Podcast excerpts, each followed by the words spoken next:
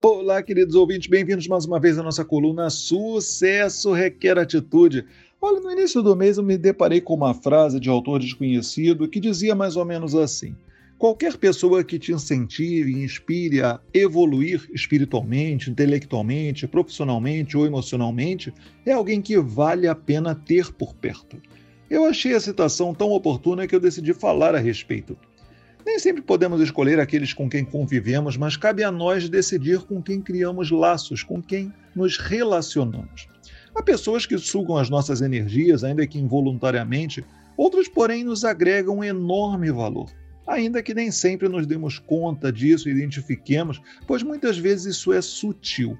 E na correria do dia a dia, nem sempre prestamos atenção suficientemente no percurso, mas isso é essencial. Sabe por quê? Porque os pequenos gestos, aquilo que não é dito, mas demonstrado, aquilo e aqueles que nos fazem bem, muitas vezes simplesmente por estarmos juntos, são essenciais à nossa vida.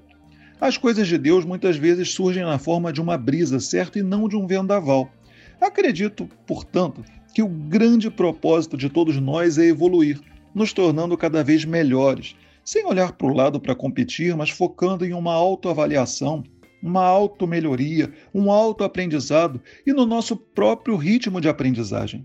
Acredito ainda que a citação poderia ser complementada. Além de reconhecermos que vale a pena ter por perto pessoas que nos incentivem, inspirem a evoluir espiritualmente, intelectualmente, profissionalmente ou emocionalmente, é preciso valorizá-las e sermos gratos por sua amizade verdadeira. Talvez esta seja uma das maiores conquistas em nossa trajetória, os vínculos de amizade que construímos. Enfim, a gratidão é um tesouro de valor imensurável e que jamais deve ser deixada de lado. Ao menos assim eu acredito e você.